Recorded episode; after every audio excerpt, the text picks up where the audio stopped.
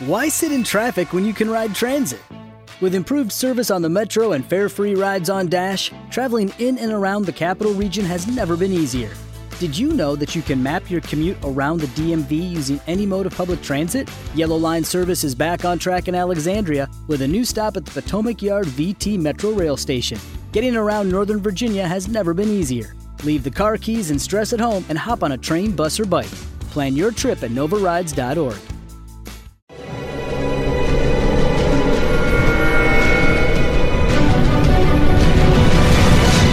Yo documental.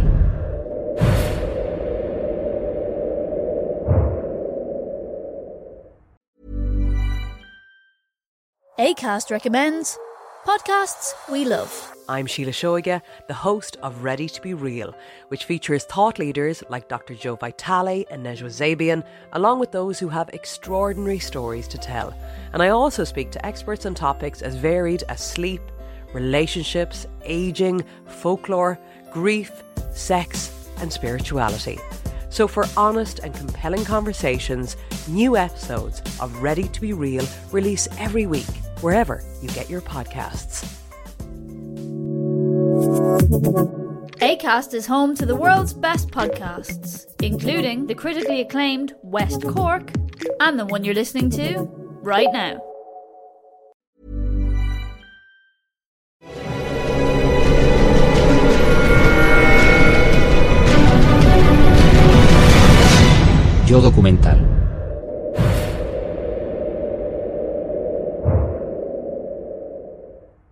El apelativo exuberante es intrínseco a Arnold.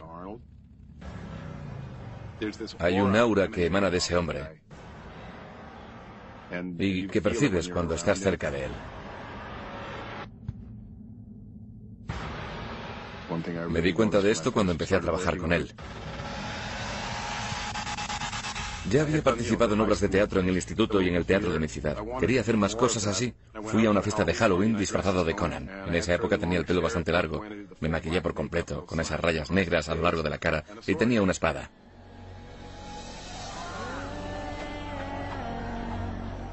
Fue como un presagio. De pronto nos encontramos con que estos cuerpos superdesarrollados, casi sobrehumanos, eran cada vez más y más aceptados. Y los hombres que al quitarnos la camisa mostrábamos un torso musculoso y fuerte, cada vez recibíamos más atención porque éramos muy llamativos en la pantalla. Antes no se veía tipos tan musculados como nosotros trabajando en el cine. Se nos consideraba unos monstruos de feria. Arnold cambió esa tendencia. Hizo Conan el Bárbaro y empezaron a tomarle en serio como actor.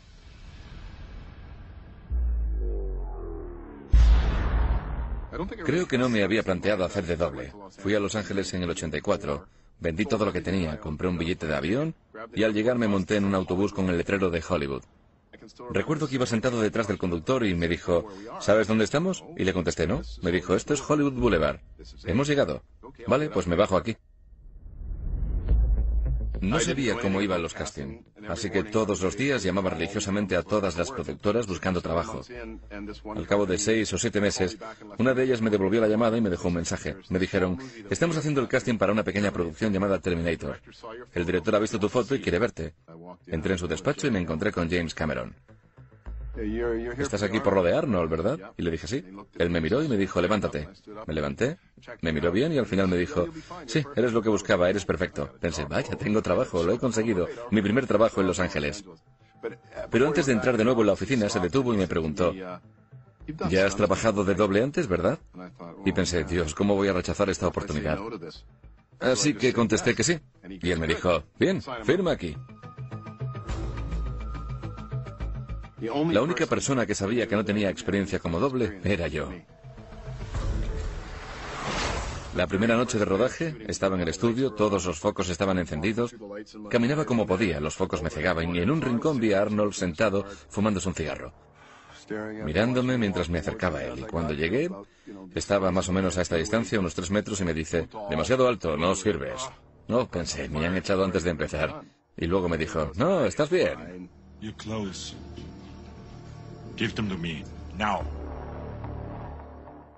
Tres noches después estaba conduciendo y disparando con una escopeta por la ventanilla del coche. Pensé, Dios, qué pasada.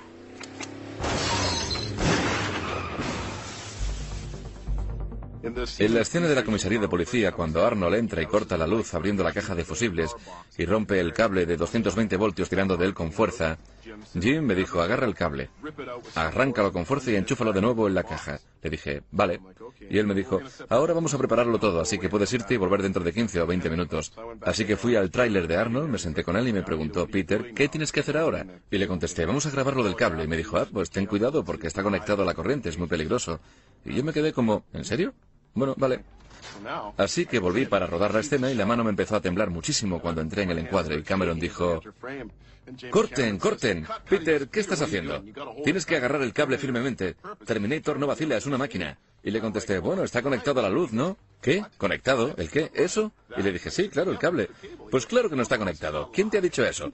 Un momento, te lo ha dicho Arnold, ¿verdad? Sí, le dije y me dice, por Dios. Sí, él se estaba partiendo de risa. Arnold sigue siendo conocido por haber interpretado a muchos personajes icónicos y también por lo del culturismo. Es el mejor culturista de la historia. Ahora se ha centrado en la política. Tiene muchísima energía y determinación en todo lo que hace.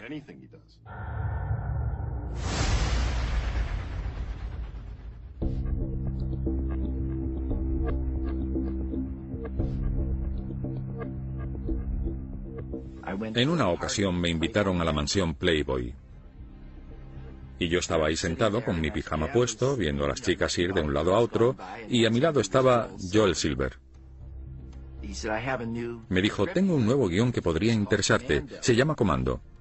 ¿Puedo leerlo? Le pregunté y me respondió, no, si lo lees no vas a querer hacer nunca la película. ¿Qué?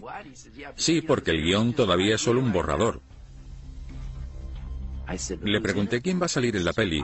Arnold Schwarzenegger. Todavía estamos hablando con él, aún no le tenemos. Así que fuimos a la casa de Arnold. Para mí, él ya era una leyenda después de haber hecho Terminator, y estaba muy nervioso, con el pulso acelerado. Llegamos a su casa y todos estábamos decididos a convencerle para que hiciera la película, porque si aceptaba, sería un éxito. El guionista leyó la historia y la interpretó. Todos estábamos muy nerviosos. ¿Le gustaría o no? Entonces Arnold dijo, aquí no soy Conan el bárbaro, ni soy un robot, puedo ser una persona real. Tenía que salvar a su hija. Ese aspecto le gustaba mucho, podía ser humano y tener un papel interpretativo real. Estábamos intentando encontrar a una mujer para ser el contrapunto de Arnold. Sharon Stone, Brigitte Nelson. Muchas chicas vinieron al casting y leyeron el guion, pero no nos convencía ninguna.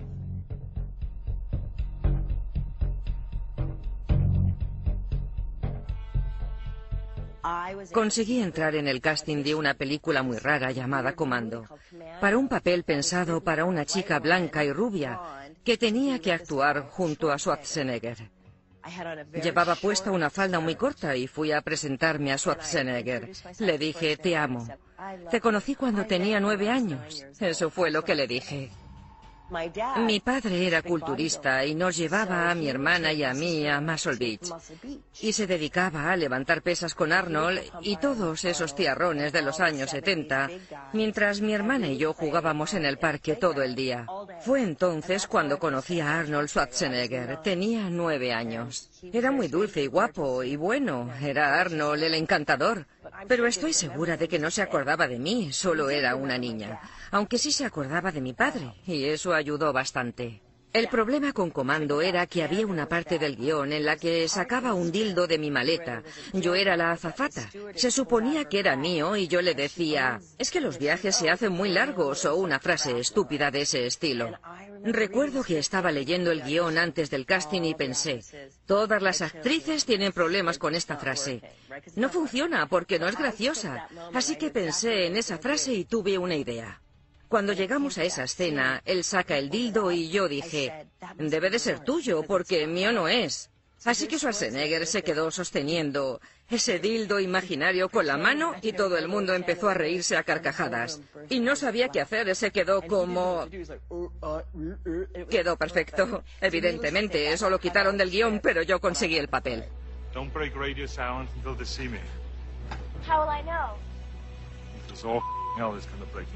Había mucha química.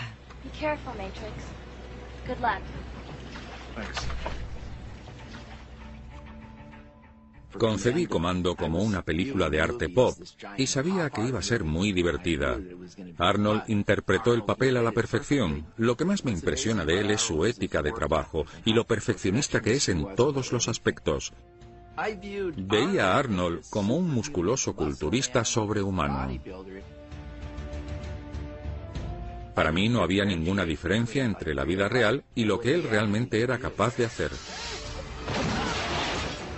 Lo consideraba un verdadero superhéroe.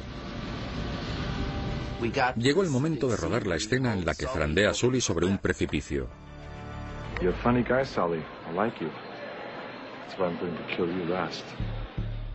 La noche antes de grabarla quería repasar la escena con Arnold, así que le llamé y le dije, Arnold, en la escena de mañana vas a sacar a Sully del coche, vas a cruzar la autovía con él y vas a sostenerlo sobre el precipicio cabeza abajo. Así que le vas a coger por los pies y después tienes que dejarlo caer. Eso es lo que vamos a grabar mañana por la noche. Me preguntó, ¿con qué lo vamos a sujetar? Y le dije, pues tú, con tus brazos, pesas 60 kilos. No debería ser ningún esfuerzo para ti. Y me dijo, no puedo cruzar la autovía sosteniendo a un tío de las piernas y después rodar una escena en la que lo zarandeo sobre un precipicio. No puedo hacerlo, ¿estás loco? Y yo pensé, Dios mío, pero si eres Arnold Schwarzenegger, no me lo puedo creer.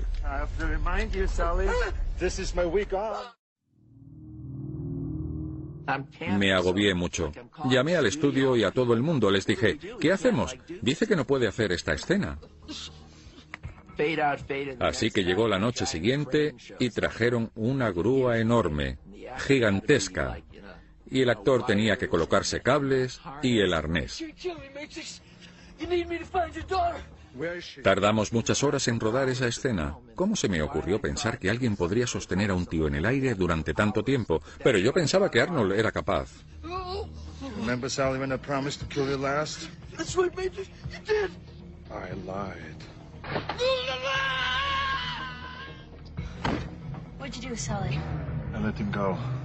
Pensaba que este tío era capaz de todo, había sido Mister Universo.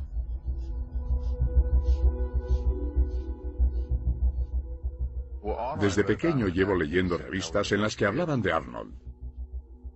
Siempre tuvo una actitud muy arrogante. Cuando tenía tres o cuatro años, mis padres se dieron cuenta de que no les miraba cuando daban palmadas. Me llevaron al médico y me compraron un aparato anticuado para ayudarme con mi audición. La gente me llamaba sordomudo o Luis el Sordo. Era muy inseguro e introvertido. Me gustaba comprar muchos cómics e intercambiarlos. Era mi día de escape. Estaba obsesionado con el poder. Un día vi la portada de una revista en la que aparecía Dave Draper. Era una foto suya haciendo una pose sacando pecho. Pensé, Dios mío, es un culturista. Nunca había visto a un hombre musculado. Hacía poses delante del espejo, pero era demasiado delgado. Descubrí el mundo del culturismo y sentí que era el camino que quería tomar, porque quería trabajar con pesas. En ese momento se terminaron los cómics y solo leía revistas de culturismo. Era todo mi mundo. Todos los años celebraban un concurso llamado Mister Olympia en la Academia de Música de Brooklyn. Recuerdo que Arnold solía competir en él. Le pedí a mi padre que me llevase. Como él era agente de policía, conseguimos los pases con antelación. Nunca lo olvidaré. Bajé las escaleras, llegué hasta el fondo. Tenía las gafas puestas. Era un niño muy delgado y callado. Y allí vi todos esos tíos haciendo poses. Entonces vi a Arnold. Era mi ídolo. Me quedé mirándolo, porque cuando se quitó la camiseta se desató la locura. Todos se sentían pequeños a su lado. Se quedó él solo en el escenario. Nunca había visto un tío tan gigantesco. Sus brazos eran enormes. Y pensé, pensé, vaya. Decidí entrenar en el gimnasio Gold y entrar en la meca del culturismo.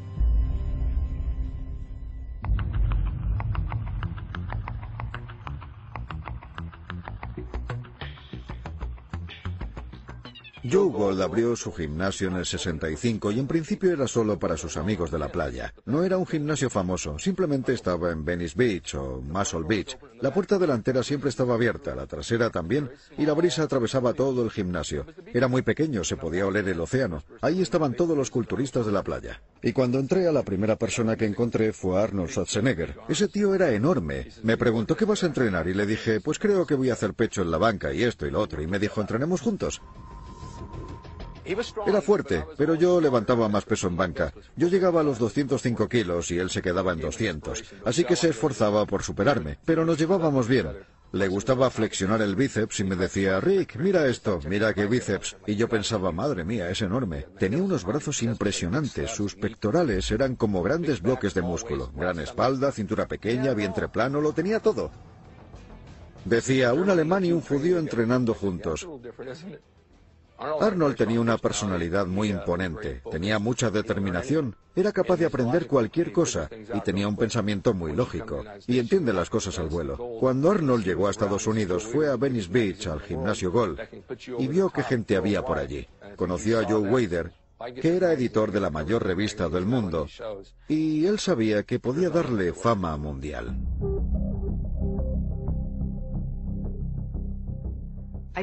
Creo que la determinación y la disciplina de Arnold funciona a muchos niveles. Creo que gracias al culturismo desarrolló una disciplina muy estricta que le permitió hacer exactamente lo que tenía que hacer para salir de Austria y entrar en Alemania para después llegar a Estados Unidos y aquí convertirse en el mejor culturista del mundo. Si quieres alcanzar la fama, tienes que ser disciplinado. Seduce a la gente gracias a su personalidad magnética y su sonrisa encantadora. Se mete contigo, te hace bromas. A mí prácticamente me absorbió. Cuando salíamos de casa todo el mundo se le quedaba mirando. Las mujeres, también algunos gays, pero sobre todo las mujeres. Se le acercaban y le tocaban los bíceps. Oh, puedo hacerme una foto contigo. Oh, por Dios, por Dios, estos músculos. Nunca había visto nada igual en mi vida. Por favor, abrázame. Eran muy agresivas, tenían muy poca vergüenza. ¿Cómo podían hacerle todo eso delante de mí?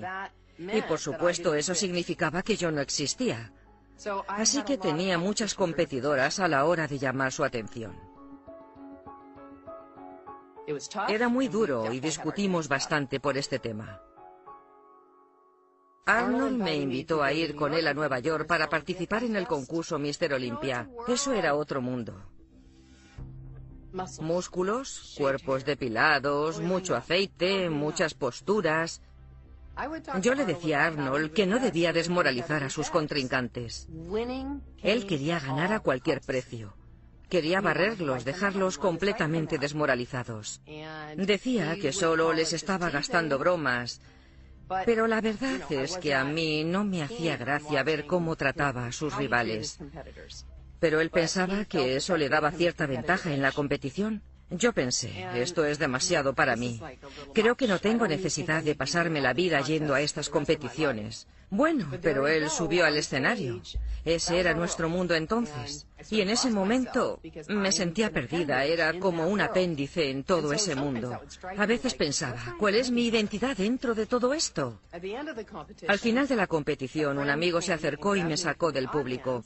Me escoltaron hasta el backstage y de repente oigo al presentador decir, y la futura señora de Arnold Schwarzenegger entregará el trofeo al nuevo Mister Olympia. Y salí y se lo entregué a él. Yo pensé, Arnold, ¿te das cuenta? Ahora el mundo sabe que nos vamos a casar. El 1 de enero de cada año, Arnold cogía una tarjeta y enumeraba sus cinco objetivos del año. Estaba muy interesado en la política. Se había criado en Austria viendo cómo el gobierno lo controlaba todo, y él creía que un gobierno debería ser lo más pequeño posible, algo que no controlase nuestras vidas. Dos o tres años después de romper, me invitó a comer en Venice Beach. Nos sentamos en una mesa y me dijo, ya verás, dentro de diez años seré gobernador de California.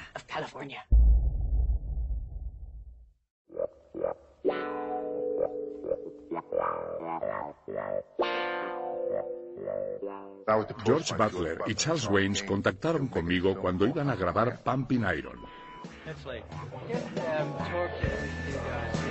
Fue la primera vez que los culturistas aparecimos en un medio comercial.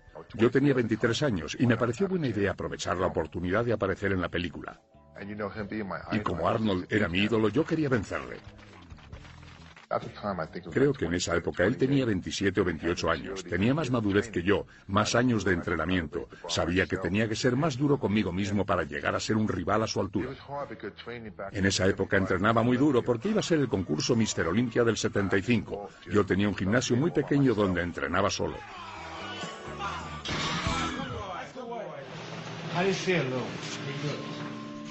Mi padre quería salir en la película. Solo entrenó conmigo durante el rodaje. Los directores pensaron que el enfoque padre-hijo sería interesante.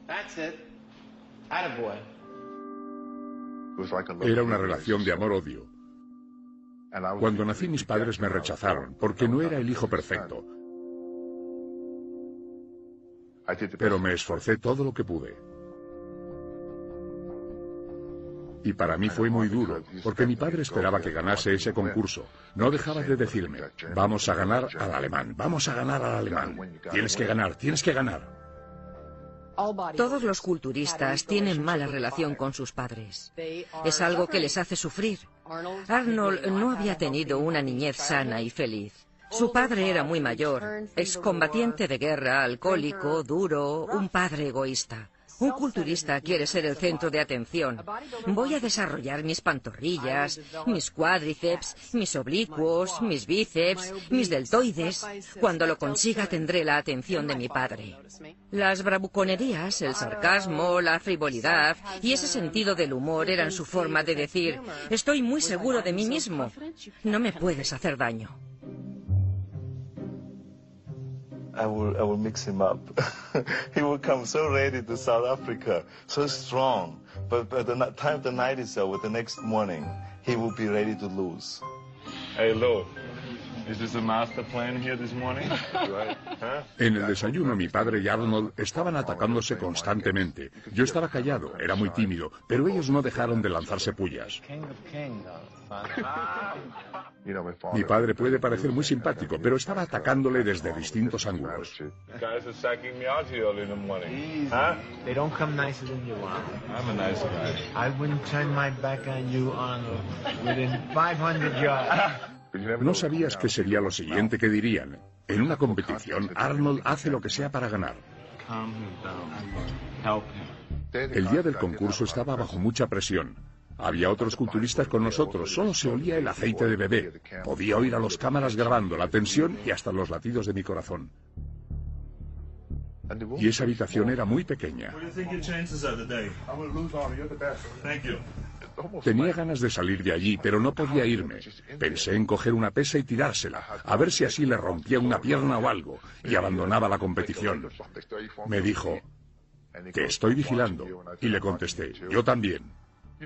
Cuando estás en una competición, todo el mundo quiere ganar. Es muy salvaje. Le vigilaba como a un zorro. Es muy hábil y muy astuto y muy inteligente. Puede llegar a ser implacable.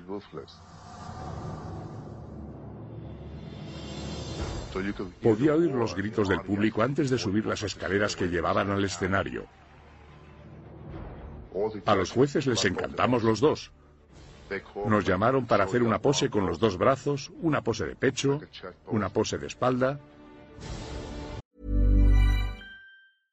Lucky Land Casino asking people what's the weirdest place you've gotten lucky? Lucky? In line at the deli, I guess? Aha, in my dentist's office. More than once, actually. Do I have to say? Yes, you do. In the car before my kids' PTA meeting. Really? Yes. Excuse me, what's the weirdest place you've gotten lucky? I never win and tell. Well, there you have it. You can get lucky anywhere playing at LuckyLandSlots.com. Play for free right now. Are you feeling lucky? No purchase necessary. Void where prohibited by law. 18 plus. Terms and conditions apply. See website for details. Okay, round two. Name something that's not boring. A laundry? Ooh, a book club. Computer solitaire, huh? Ah, oh, sorry. We were looking for Chumba Casino. That's right. ChumbaCasino.com has over 100 casino style games. Join today and play for free for your chance to redeem some serious prizes. ChumbaCasino.com. No purchase necessary. Full prohibited by law. 18 plus terms and conditions apply. See website for details.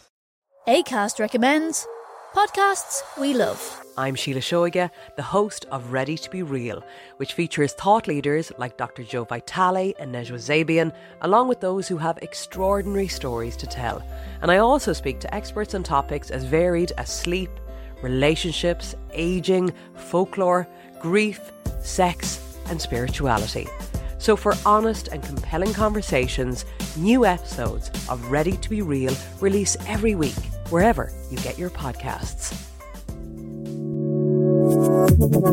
ACAST is home to the world's best podcasts, including the critically acclaimed West Cork and the one you're listening to right now. Y después a sacar todo el músculo posible. Eso fue lo que podríamos llamar un duelo de poses. Era la primera vez que dos tíos de más de metro ochenta competían entre sí. Dos gigantes. Los hombres más altos de este deporte. Dos guerreros compitiendo a muerte. Cuando él sacaba todos sus músculos, yo sacaba los míos. Cuando hacía espalda torcida, yo la hacía también. Había estudiado sus poses, le imitaba en todas las poses que podía para competir con él. Era casi como un combate de boxeo, pero sin pelear. Era un duelo. Por eso la película Pumping Iron se hizo tan famosa. Por esa parte de la película. Fue como un clímax. ¡Bum! Como una explosión. Third place from the United States of America, Lou Ferrigno.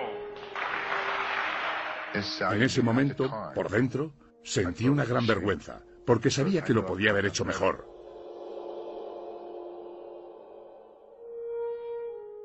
Arnold se quedó ahí, mirando a la cámara, sonriendo, haciendo muecas.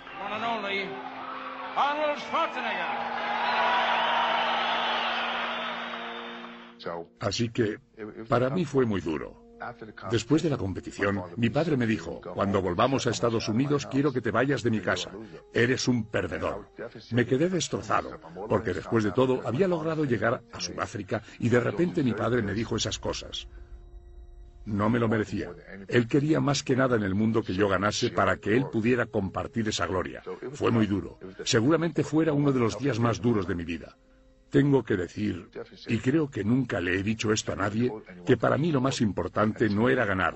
El objetivo era competir y continuar con mi vida como campeón y formar parte de este gran deporte. Bodybuilding has been a beautiful experience for me, and I will continue it for the rest of my life. I only stopped competing, but I'm not stopping bodybuilding. It's the greatest sport. Thank you. Cuando Arnold anunció que se retiraba, yo no quería seguir compitiendo, porque mi ambición, mi objetivo era derrotarle. Cuando pienso en el legado de Pumping Iron, me doy cuenta de que lo importante no es quién ganó la competición, sino quién destacó. No pensé en que enseñasen fotos de mi infancia o que hablasen sobre mis problemas de audición. No era consciente de que estaban mostrando mi lado personal, pero después me di cuenta de que eso le encantó a todo el mundo, me abrió muchas puertas. Al final acabé rodando la serie de El Increíble Hulk, lo cual me cambió la vida. Siempre había querido ser Hulk y ahora tenía la oportunidad de interpretarlo. ¿No es increíble? Todo eso llegó gracias a Pumping Iron, gracias a esa publicidad. La película nos dio visibilidad a los dos. Lucky Land Casino asking people what's the weirdest place you've gotten lucky? Lucky? In line at the deli, I guess? Aha, in my dentist's office. More than once, actually. Do I have to say? Yes, you do. In the car before my kids' PTA meeting. Really? Yes. Excuse me, what's the weirdest place you've gotten lucky? I never win and tell. Well, there you have it. You can get lucky anywhere playing at LuckyLandSlots.com. Play for free right now. Are you feeling lucky? No purchase necessary. Void where prohibited by law. 18 plus. Terms and conditions apply. See website for details.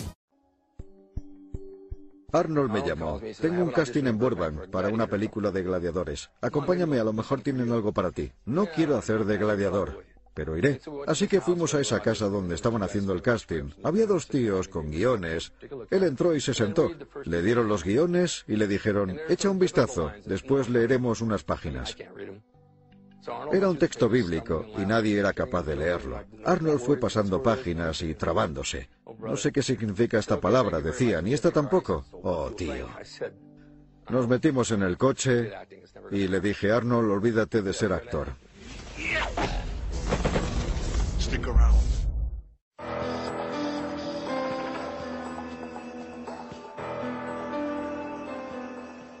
Cuando trabajé con Arnold, no estaba dispuesto a dejar que él quedase mejor que yo, de ninguna manera. No iba a permitirlo. We've got a transponder fixed on their position. About here. What do you need us for? Because some damn fool accused you of being the best.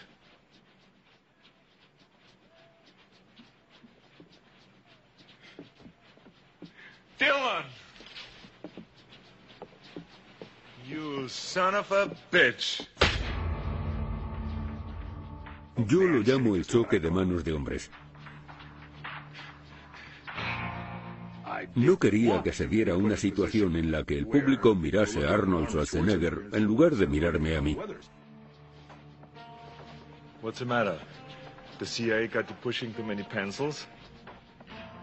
De partida ya estaba en desventaja, porque él era Mr. Universo. Si no daba la impresión de que podía competir con él, mi papel no iba a funcionar. Recordé algo que me dijo un colega con el que había trabajado muchos años antes de eso. Cómprate camisas dos tallas más pequeñas.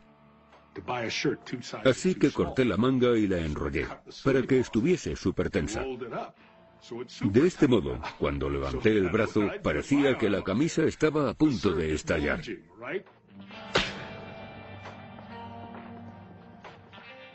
Era una competición, no era solo una película. Era una competición, así que tenía que hacer todo lo posible por mantener el tipo, porque Arnold nunca te pone las cosas fáciles. Cuando te enfrentas a alguien que está en su momento álgido, tienes que plantarle cara y ponerte a su altura.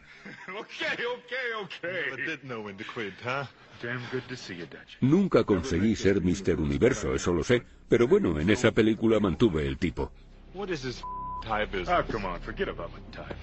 El choque de manos de hombres. Todo el mundo me pregunta por ese momento. Y la pregunta siempre es la misma. ¿Quién ganó? ¿Dejaste ganar a Arnold? Claro que le dejé ganar, estaba escrito en el guion. Estábamos en la jungla rodando la película. Estos tíos estaban siempre con puros baratos en la boca, sentados en sus sillas esperando para rodar. Arnold era el fumador de puros.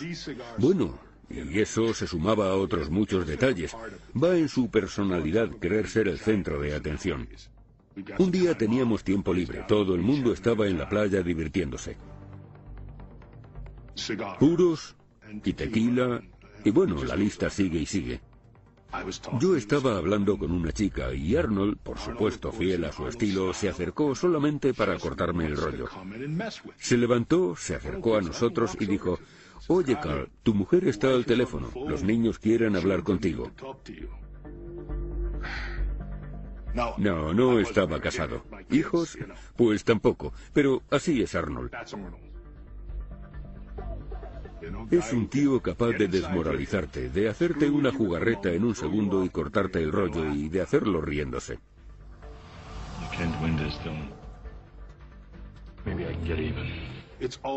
No quiere tener rivales.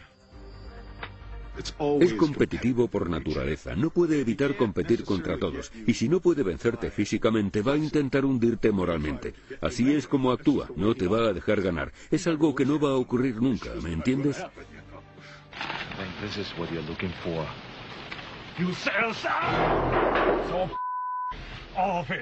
No había ningún reto físico que no fuese capaz de superar. El tío estaba en plena forma. Sé que eres Mr. Universo, pero por favor, levantar un maldito camión. Un momento. Estamos hablando de un maldito camión. Pero, ¿qué le vamos a hacer? Hay que aceptarlo. Así es Arnold Schwarzenegger.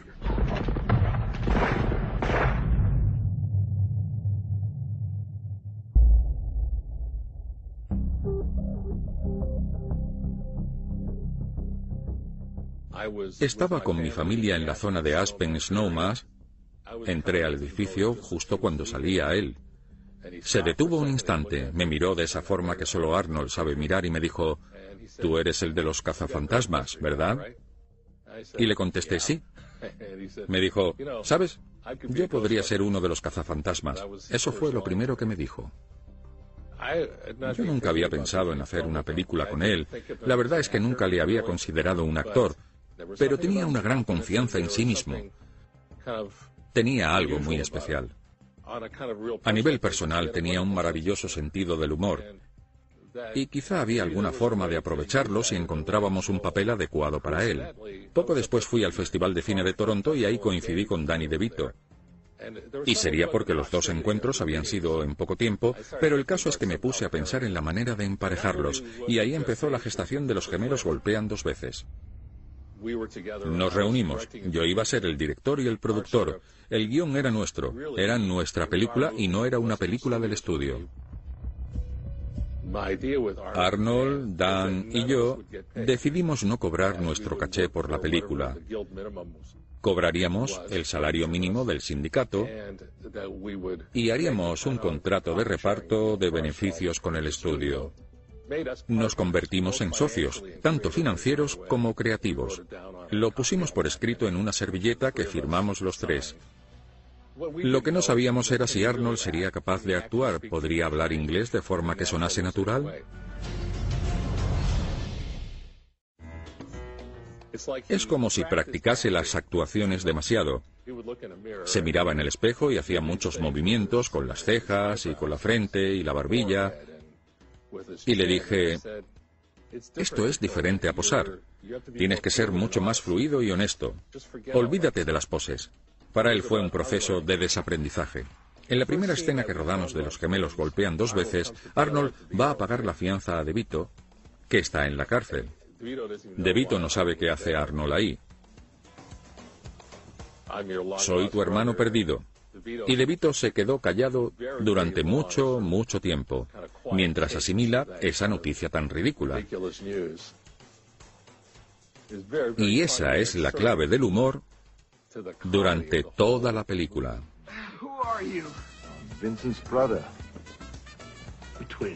Y en cuanto conseguí que se relajara y que trabajase con los demás y se comportase con naturalidad, de repente nos encontramos con un tío mágico, una persona real que de pronto echa a volar. Y de hecho, llegó a ser un actor cómico muy efectivo. Aunque Arnold trabajó en películas de mayor presupuesto, ganó mucho más dinero con Los gemelos golpean dos veces. Cuando el actor principal se presta a ayudar en todo momento al director y al equipo y es el primero en llegar al estudio y es tan entusiasta, todo el mundo colabora. No hay malos rollos. Y la verdad es que era muy entregado. Tenía una gran confianza en sí mismo que aplicaba en todos los aspectos de su vida. Arnold Schwarzenegger tiene una confianza ciega en Arnold Schwarzenegger. Es la persona que mejor encarna la frase voy a dominar el mundo. I was not that confident when I was a 15-year-old kid. I was rather shy, you know, but I think each victory and each thing that I accomplished made me realize that yes, I am good and I'm getting better and I'm getting smarter and all those things. Es extremadamente ambicioso. Todo lo que hace y todo lo que ha conseguido lo tiene planeado de antemano.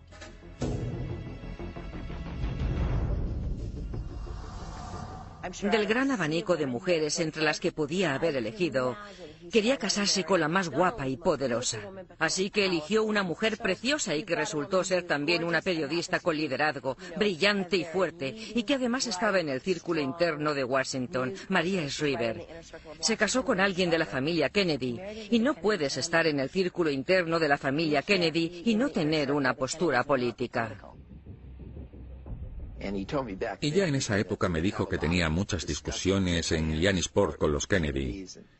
Él era un republicano conservador, no en asuntos sociales, pero básicamente era un republicano.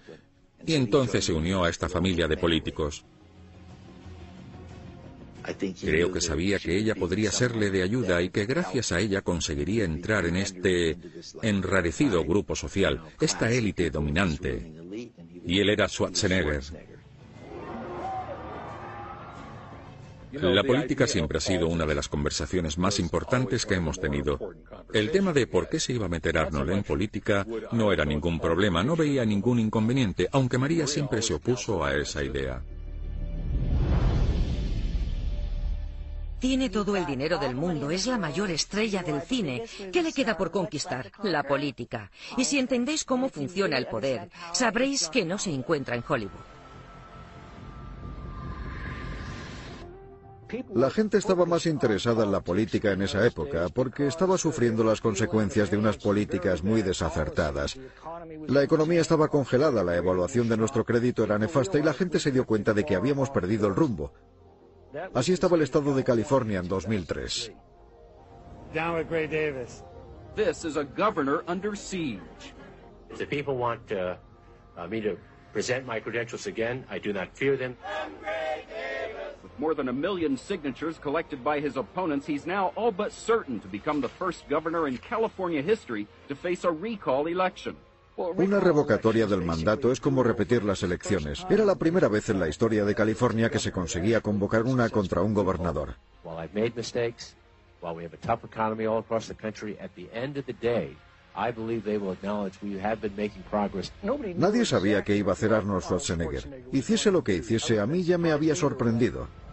card in California politics now is actor Arnold Schwarzenegger, who has strongly hinted he will run as a Republican in a recall election no announcements to make. It begs your question.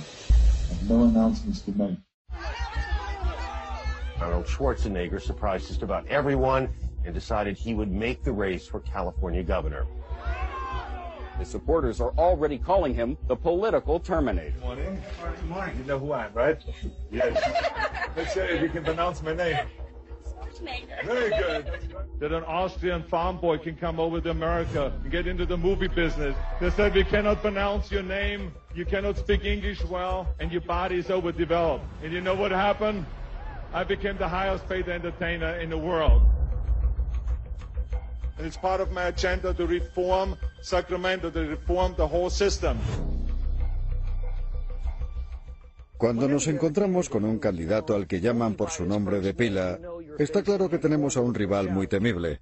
Además, tenía mucho dinero para financiar su campaña y tenía al Partido Republicano respaldándole. This afternoon, the rich Republican congressman who bankrolled the recall in the first place, Daryl Issa, tearfully withdrew from the race, saying Schwarzenegger's entry shows there are enough qualified candidates in the recall. I have a very clear vision. I feel very passionate about California, and it feels so good about going in there and cleaning house once and for all. Llevaba una escoba a sus apariciones públicas. Decía que iba a limpiar Sacramento. Con un candidato nuevo siempre existe la posibilidad de que se autodestruya. Y esa posibilidad ha estado siempre presente con Arnold Schwarzenegger.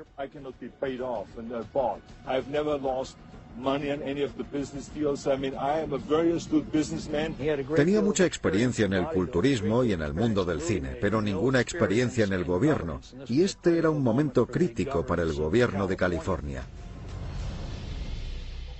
Trajo a los debates mucho sentido del humor y supo aprovecharlo en su beneficio.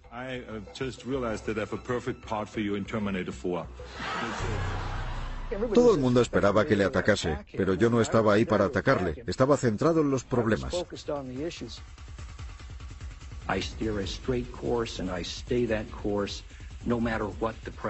El Partido Republicano estaba presionándome constantemente para que me retirase de las elecciones. Ya había conseguido que los otros candidatos se retirasen. Había mucha presión. Él tenía el apoyo del partido, yo el de los votantes republicanos, así que fue como un duelo. I set always big goals for myself, and most of them are accomplished, but this one is a little bit bigger than I am. And that's why I need your help. I want you to vote for me on October 7th. Y eso fue lo que ocurrió. I want to reach out to everybody, to young and old, rich and poor,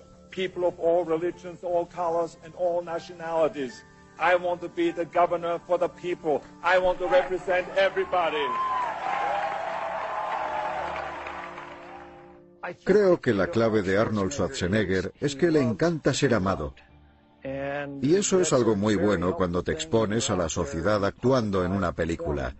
Pero es algo muy peligroso cuando eres un líder durante una crisis. My seven years as governor were the most fulfilling years that I've ever had in my life. I did not accomplish everything that was on my to-do list, but I don't think any governor ever does. Es muy raro que una persona consiga llegar a lo más alto de tres ámbitos tan diferentes y altamente competitivos, el culturismo, el cine y la política. No hay ninguna duda de que ha triunfado en los tres.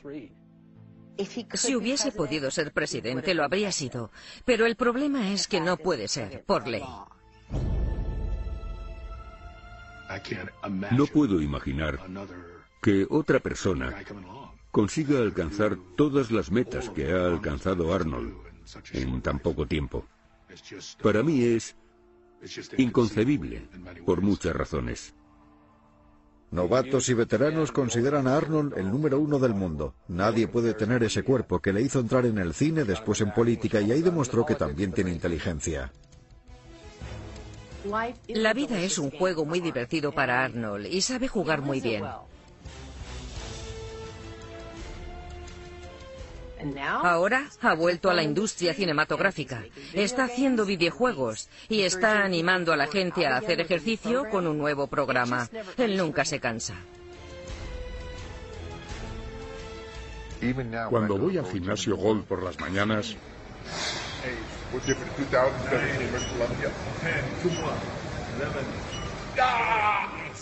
a veces hablo con él y nos damos cuenta de que nuestros padres se parecían mucho. Eran muy exigentes. No éramos lo suficientemente perfectos. A medida que nos hacemos mayores, todo cambia. Tenemos más madurez, damos más apoyo moral a nuestros hijos. No queremos ser como los padres que tuvimos.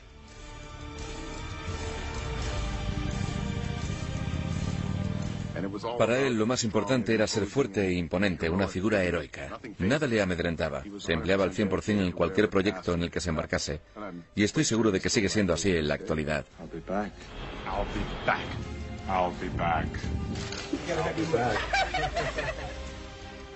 Nada puede pararlo. Es cierto que no se le entiende bien, pero ¿a quién le importa entender a los demás? Las palabras son lo de menos. Lo importante es la fuerza bruta.